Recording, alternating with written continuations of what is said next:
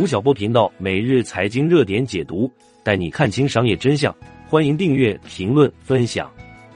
另外，一百万人都在收听的《每天听见吴晓波》第七季正在热更中，点击文稿区链接加入学习，带你提升商业认知，发掘商业机遇。以下是本期分享的正式内容。二零二二年年末，北大国发院院长姚洋曾在第七届国家发展论坛中大谈刺激消费的问题。当时他说。促消费没有别的办法，就是发钱。在姚洋看来，如果消费券的规模太小，没有意义。每个地方发放的消费券需要达到当地经济总量的百分之一，老百姓才有感觉。二零二一年全国 GDP 总量约一百一十四万亿元，掐指一算，百分之一即一点一四万亿元。这一万多亿消费券平摊到十四亿人，每人可以分得八百一十四元。六月八日。吴老师发文：吴晓波，只有新中产才能救内需。文中提出，刺激内需的关键是找到消费的关节点。而什么是消费的关节点？家电、家居和家装，简称三家。这可以说是姚洋建议基础上的迭代版本，因为他续上了姚洋建议中悬而未决的几个问题：这一万亿消费券该用在何处？三家行业不仅有十万亿以上的规模，还是以制造业为核心。能带动金融业和银行业通过对他们的精准滴灌，积一点而能动一片。吴老师呼吁国家能对这些行业发放一万亿的精准补贴，而从消费群体看，主要刺激的对象是颇具消费韧性的新中产群体。文章发布后，评论区的讨论很热烈，虽然有不少人持不同意见，但更多的是讨论和补充。据小八观察，议论的重点不外乎有这么几个。一，究竟是应该补贴企业还是补贴消费者？二，如果是补贴消费者，那么新中产是否是最合适的补贴人选？三，是否应该鼓励新中产花钱？四，如果发补贴，这笔钱谁来出？五，具体应该发多少才能真的起到激励作用？六，怎么发更合适？围绕这些问题，我们找来了一些专家学者和相关行业的企业家们。一起对这一促内需建议进行一些追问。第一个问题：补贴的对象是谁？是企业还是消费者？许多专家表示，补贴消费者或许更有效率。他们的依据是历史的经验，比如二零零八年家电下乡政策落地后，就出现了两个负面效应：一是落后产能出清的速度继续延长，发生了劣币驱逐良币的情况；二是当时在高额补贴下。不少企业趁机涨价，而补贴又难以精准到消费者，导致企业既涨价又拿到了补贴。类似的情况在民航领域也出现过。二零二二年，为刺激民航业复苏，民航局针对高空置率的企业给予大量补贴，于是，一些航空公司提高机票价格，入座率自然减少，等于是消费者不仅纳税变相给航空公司补贴，还得买涨价的机票。此外，补贴企业还存在规模悖论。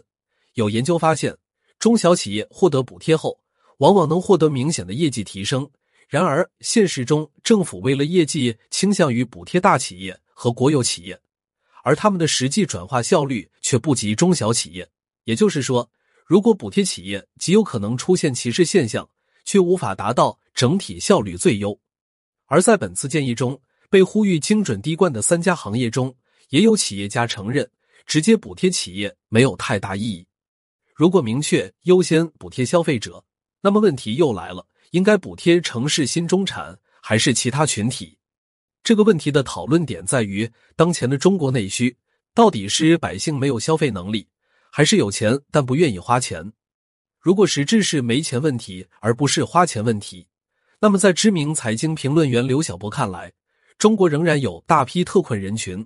城市新中产并不是最需要帮助的，而国家针对企业也早已提出并落实过不少减税、降低五险一金负担等政策。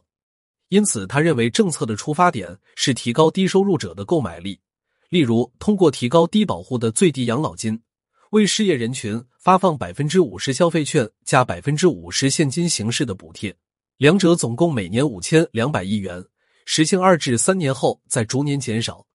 如果落脚点在于不愿意花钱，那么补贴城市新中产则更为合适。中国建筑装饰协会住宅装饰装修和布品产业分会秘书长胡亚楠告诉小巴，目前他所观察到的企业面临的情况是：第一，消费者减少；第二，客单价降低。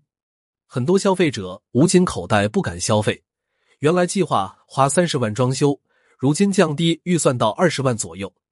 大自然家居董事长于学斌也提供了同样的信息。我们去店铺看，发现一是消费者减少了。也就是消费者没钱或没信心消费，二是大家消费的客单价降低了。优居总裁蔡月说：“消费者不换用旧了的产品，是因为缺乏动力，给消费券就是提供动力。”为此，他还呼吁应该帮助更多人描绘消费升级后的场景，从而激发对家具的消费欲望。胡亚楠则提供了一个数据：在二零一九年，一个家庭进行房屋装修和家电购置。全国平均单为十九点一五万元，一二线城市的数字可能超过三十万。刺激三家行业，对上下游四十多个行业都具有拉动作用。因此，如果用补贴的形式推一把，正好有需求的新中产，或许能起到惊喜的效果。不过，补贴城市新中产之前，也需要做好摸底工作。按照国家统计局二零一九年发布的《二零一八年全国时间利用调查公报》估算。我国中等收入群体约有一点四亿个家庭，大约四亿人，占总人口的比例约为百分之三十。财经观察家钱硕老师认为，这个规模应该说非常大，但水平并不高。如果发生失业、投资失败等问题，这一群体有一定脆弱性，抗风险能力并不强。胡亚楠提醒小巴，对新中产的一个误区也需要纠正。二零二一年，他们调查发现。这一年，三线和四线以下大的乡镇的家装消费占比总和达到了百分之二十九，首次超过一线城市，而全国的数据是百分之二十一。与此同时，华东、华南一些发达地区的一些企业也表示，当下的增量主要是来源于下沉市场。因此，他认为，当提到新中产时，不应该局限在一线、二线城市，下沉市场聚集着超前消费的小镇青年，为爱衣锦还乡的成功人士。还有返乡置业的大学生，他们都有需求带被激发。从这个维度看，补贴农村消费者也是选项之一。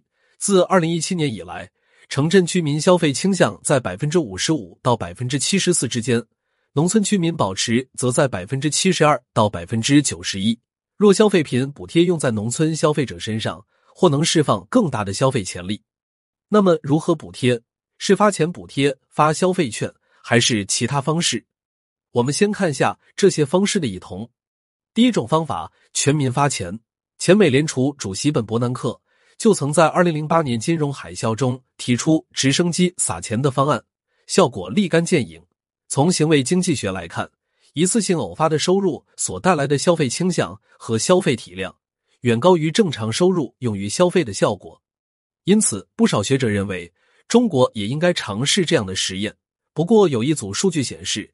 直接发钱就好比一鼓作气，再而衰，三而竭。发的越多，边际效益反而下降。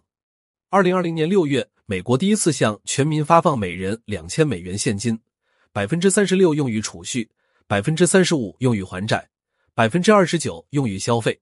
然而，到了二零二一年一月，第二次全民发钱时，储蓄和还债的比例各上升到百分之三十七，而消费占比下降到百分之二十六。等到第三次撒钱时，就只有百分之二十五的现金用于消费了，而储蓄占比却暴增到百分之四十二。也就是说，每一轮发钱后，消费倾向降低，储蓄倾向却增加了。热衷消费的美国人尚且如此，对于酷爱存钱的中国人，事与愿违的效果可想而知。第二种方法，发消费券，发消费券和现金补贴的原理异曲同工，皆为实现乘数效应。二零二零年从三月开始的第一波复工复产中，全国超过一百七十个城市发放了数字消费券，累计发放一百九十多亿。当时浙江省委正研室做了调查，发现消费券对经济拉动的作用是直接发放现金的二倍。西京研究院创始院长赵健认为，目前 CPI 的篮子里百分之七十的商品在下跌，因此针对价格下跌、库存高的耐用品，比如家电。可以定向结合消费券，以帮助企业从利润下降、通缩压力和高库存的压力中走出来，直接在消费弹性最高、市场化收益率最高的经济活动里投入。但是，消费补贴有一个最大的问题，就是消费者和商家联合起来套现。新京报曾调研，当时既有人用代付方式向真正消费的顾客折价出售抢到的消费券，也有商家收购自家消费券合作套现。还有的商家与消费券卖家虚假交易，因此赵健提出，补贴落地可以通过数字货币加电商的形式，通过数字货币的技术加码，保证每一笔钱都能追溯，以此解决套利的问题。与此同时，让补贴指向固定家电家装平台，和商家协商如何发放，最好和三大电商平台的促销活动结合起来，起到四两拨千斤的效果。某建材行业头部企业测算，如果政府真金白银发一千万的定向的消费券，同时给特定的产品补贴，从两端下手就会事半功倍。除此之外，胡亚楠建议可以通过在银行装修贷款审批政策上和贴息上给予更大的支持来进行补贴，例如打开绿色通道，加快贷款审批的速度，降低贷款门槛和利率，这样可以让消费者。留住手头的现金流，通过分批还款，使得预算不至于降到很低，如此也能激发出一部分消费需求。紧接着前面的灵魂拷问：如果要补贴，从哪里挤出这一万亿？一般而言，补贴来源主要有国有资本的运营收入、人民银行上缴的利润，以及税收，从个人所得税和消费税补贴相关行业年度税收收入中扣转。而眼下残酷的事实是。从中央到各省再到县市，今年的财政非常吃紧，这也是上述胡亚楠提出从银行贷款端入手的原因。二零二二年，胡亚楠所在的协会向政府提案加装下乡，他告诉我们，今年五月主要就是卡在财政这儿了，但是并没有停下脚步。针对这个难题，一些专家和企业家的想法不谋而合，国家需要发行一笔特别国债。而如果是针对三家消费的特别国债，那么它对产业的刺激就更加精准，在我们看来就属于精准滴灌，打到了消费的关节点上。然而，一般而言，国债到期要还本支付息，消费补贴发放太多，可能导致政府背上过重的债务，财政政策将没什么可回旋的余地。根据财政部数据，二零二三年全国一般公共预算支出安排为二十七点五万亿，收入为二十一点七万亿。有五点八万的缺口需要靠国债填补。如果一下子发行超过一万亿的债券，缺口将接近七万亿。关于这个问题，财经评论家马洪曼表示，如果从财政周期平衡角度来讲，中央财政拥有更多的财政借贷的权利，这是最正确的融资途径或补贴资金的来源。地方财政在过去三年中因各种原因整体消耗比较大，目前部分地方的财政还本付息的压力较大。再去通过地方政府借债的方式去融资，难度限制非常高。但是这笔资金的偿还可以根据地方的受益程度以及资金发放补贴的程度，未来由地方政府来承担一部分，可以由中央财政募资，最终中央和地方共同协调配合偿还。在吴晓波“只有新中产才能救内需”的开头，吴老师引用了一个他在日本亲眼看到的案例：日本政府规定。凡是入住酒店的消费者，可退返百分之二十的房费和最高五千日元的交通费用。政策一出，游客量迅速增加，东京酒店价格比疫情前还涨了百分之十七。这就引发了一个问题：补贴率在多少比较合适？是按往常商品价格的百分之五左右，还是至少像日本酒店业直接百分之二十以上的补贴？一位在建材行业某头部企业董事长根据行业现状估算了一下。告诉我们，比如说，我们建材产品，政府能够补贴价格的百分之二十到百分之三十之间，销量就能有明显改善。我们再来看一下之前的两个项目，一是家电下乡，补贴力度那是相当高。当时针对彩色电视、冰箱、移动电话与洗衣机等四类产品，农民可以按产品价格的百分之十三给予补贴。而在之后的汽车下乡中，农民购买汽车。获得车价百分之十的政府补贴，补贴资金由中央财政和省级财政分别承担百分之八十和百分之二十。也就是说，根据经验，百分之五还不够，至少百分之十以上才有效果。如果装修房子需要二十万，百分之十的补贴就是两万，而两万几乎能配置一大半的家电了，具有一定吸引力。而根据胡亚楠的调研和计算，一百七十五万户四线以下城镇和乡村户有装修需求，如果每户补贴两万元，总共只需要三百五十亿的补贴就能撬动整个家装行业。中国人往往具有防备意识，情况越糟越想着后路，而解决的办法不仅仅是解决焦虑，更需要去描述美好的、充满信心的未来。吴老师曾做过一个比喻：今天的中国产业经济就好比沉闷的村子，村子里的每一个人并不是没饭吃、没活干，而是不开心。每个人都低沉的脸，有的得了厌食症，有的得了抑郁症。这个时候就需要有人到广场上敲锣打鼓。把漂亮的姑娘赶出来跳舞，拿出珍藏多年的美酒喝一个痛快。当活力出现的时候，信心自然就会出现。当信心复活的时候，经济景气就回来了。无论是救楼市，还是刺激三家消费，其实都为了一个目的：让老百姓消费的心动起来，让钱包活起来。